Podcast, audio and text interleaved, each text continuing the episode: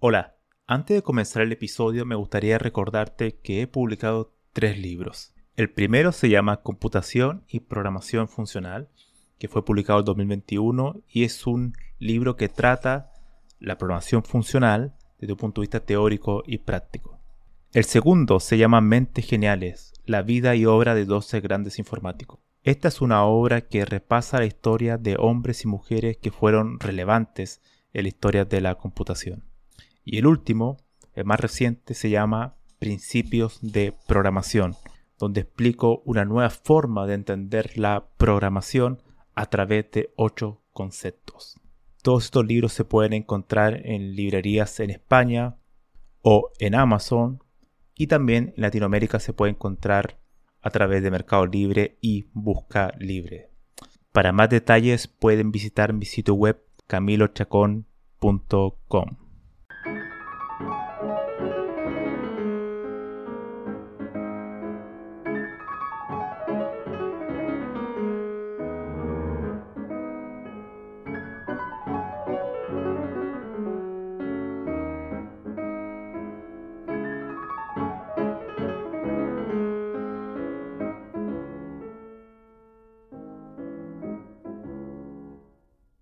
En esta ocasión quiero hablar sobre paradigma de la programación. Creo que algo importante, porque no sé si se han dado cuenta, pero generalmente las universidades, o la gran mayoría de las universidades, son orientadas al lenguaje de programación. Y yo creo que eso es un error. Entonces, vamos a hablar hoy un poco de lo que es un paradigma de la programación. Como yo entiendo la definición de paradigma de la programación, puede variar un poco o difiera de lo que es eh, o lo que está en Wikipedia probablemente. Pero creo que es mucho más fácil entenderlo así. Es una forma de pensar o modelar un algoritmo. Es decir, es como nosotros estructuramos un software. Al final un software es un conjunto de algoritmos. Entonces, para este podcast hay, primero hay, muchos paradigmas de la programación.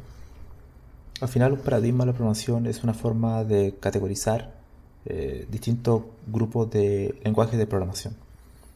No sé si se han dado cuenta, pero muchos lenguajes de la programación tienen ciertas cosas que son similares.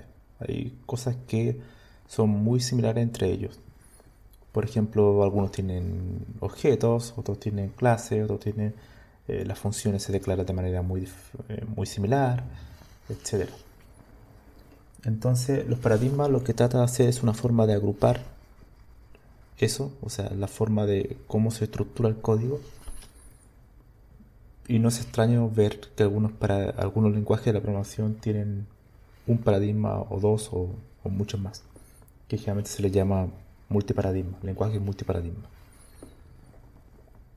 Hay muchísimos paradigmas, pero voy a hablar principalmente sobre los tres que son claves y que yo creo que marcan totalmente a todos los demás en realidad, porque todos los subparadigmas vienen de estos tres. El primero y el más conocido es el paradigma imperativo, también, también llamado eh, estructurado, que es el primer paradigma que apareció, de hecho, porque eh, apareció con Fortran y los primeros lenguajes de la década de los 50. Aparecen estos tipos de lenguajes que tienen instrucciones que se van ejecutando una tras otra de manera secuencial, eh, que sigue la idea de la máquina de Turing, toda la secuencialidad de algoritmos. Una línea, después la siguiente línea se ejecuta, etc. Entonces el paradigma imperativo eh, en sí tiene un concepto que es principal y el concepto principal es el de variable. La idea de este paradigma es tener, eh, todo, se, todo se basa en variables que pueden ir cambiando sus valores. Es decir, tú puedes crear algoritmos que tienen variables que van mutando, sus valores mutan. Eso tiene muchas ventajas, obviamente, pero también tiene sus desventajas. Por ejemplo, un subparadigma de este tipo de, del imperativo es todos los algoritmos que son concurrentes, que también se desarrollan algoritmos de manera imperativa, pero que hay que coordinarlos. porque al tener variables, la variable va a permitir eh, cambiar de valores. Bueno, en concurrencia, tú tienes que sincronizarlo para que no hayan errores. Entonces, al ser mutable, genera ese tipo de complicaciones. Otro subparadigma, que es un derivado del imperativo y que probablemente todos lo conocen, es el orientado objeto.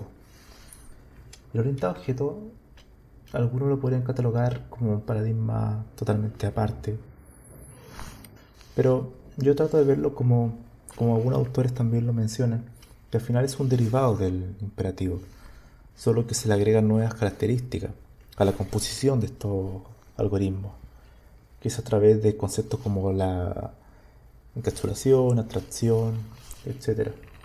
Y donde el concepto clave principal es el objeto. El objeto es una forma de almacenar eh, o encapsular información, como empaquetarla.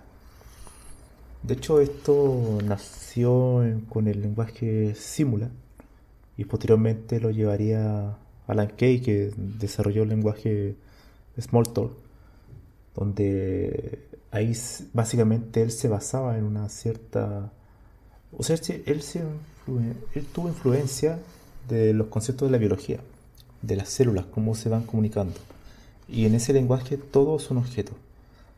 La forma de enviar mensajes, la forma de, estar a la espera escuchando para recibir algún tipo de información, cómo se van invocando distintos métodos. Él aplica una cierta analogía del mundo de la biología y lo lleva a su lenguaje, donde él implementa la orientación objeto. Entonces, básicamente un objeto puede ser visto como una especie de, célula y que se va comunicando con otra, que vendrían siendo los, los métodos que se van traspasando mensajes de uno a otro. El otro paradigma que es muy fundamental y que no mucha gente lo conoce, aunque últimamente así ha empezado a ser muy popular, ese paradigma funcional es una, es una implementación del lambda cálculo de Alonso Chur, que es una forma de computar, de la, o sea, es una forma equivalente a una máquina de Turing. Entonces tenemos primero el paradigma imperativo, que aplica las ideas de Turing, y en segundo lugar tenemos el paradigma funcional, que aplica las ideas de Alonso Chur. Este paradigma funcional básicamente se basa en varios conceptos, pero quisiera hablar en particular de uno, que es la inmutabilidad. Aquí, en el paradigma funcional, el concepto de variable no existe como tal, como en el paradigma imperativo. Eso trae muchas ventajas, por ejemplo, la programación paralela o concurrente. Anteriormente dije que una de las problemáticas del paradigma imperativo era hacer algoritmos concurrentes porque hay que sincronizarlo en, en distintos procesos que corren independientemente. Entonces hay que hacer algún tipo de procedimiento para que se coordinen el cambio de valores de una variable o el cambio de datos en un espacio de memoria. En la, programación funcional esto no, no existe, no es necesario porque todo se basa en funciones inmutables. Es decir, tú tienes una función, un input y tienes un output, no más que eso, y puedes ir computando funciones de manera recursiva.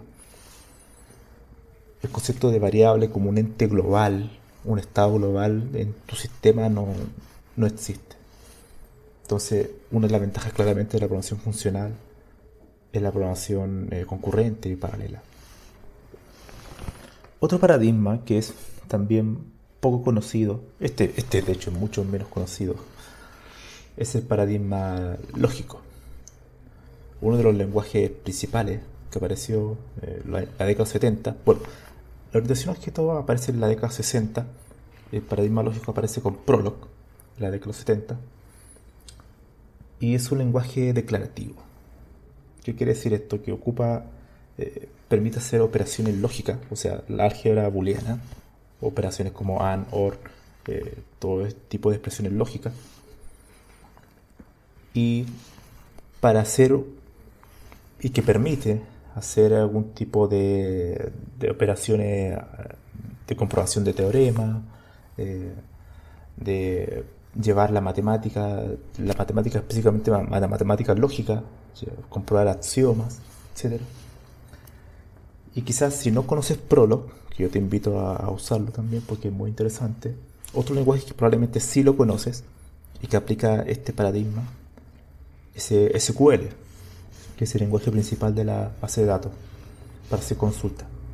Si tú te das cuenta, las consultas de SQL son operaciones lógicas y que además utilizan eh, la teoría de tenemos intersecciones, uniones, eh, operaciones de OR, AND, etc. Es un paradigma que te permite eh, pensar de manera muy lógica cada operación que realizas sin estar pensando en conceptos como variables y menos en funciones, como la programación funcional. Aquí es diferente, son declaraciones netamente de atributos que ya existen previamente, que están previamente preestablecidos.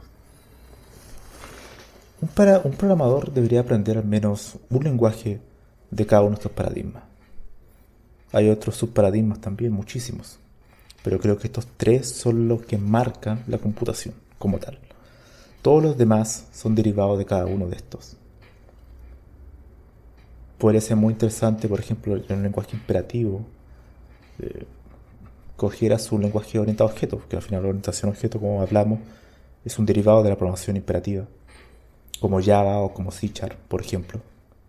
Después vayas a la programación funcional y ahí yo te podría recomendar dos lenguajes que son muy interesantes. Uno es de la familia de Lisp, que se llama Racket. Implementa el dialecto del lenguaje Lisp, que es uno de los primeros lenguajes de programación, junto con Fortran, creo que la década 50 apareció. Que es un lenguaje basado en paréntesis, expresiones que se van agrupando en paréntesis. Es muy interesante, donde no existen eh, ciclos iterativos, sino que solo todo es básicamente recursividad.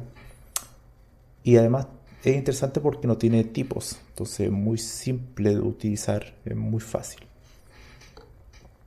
Y el otro que sí tiene tipo estáticamente tipado y es funcional puro, es decir, que cumple todas las características del lenguaje funcional, del paradigma funcional, es Haskell. Es un lenguaje complejo, yo creo que sí es complejo, pero cuando quieres avanzar en temas mucho más avanzados, al principio se puede hacer mucho más fácil. Es un lenguaje muy interesante, yo creo que cambia totalmente la forma de pensar en cómo construir algoritmos, porque una de las cosas que pasa cuando tú aprendes solamente un paradigma es que te sesgas totalmente. Solamente ves la computación y la construcción de software de esa manera. Eso es lo peor que te puede pasar como programador.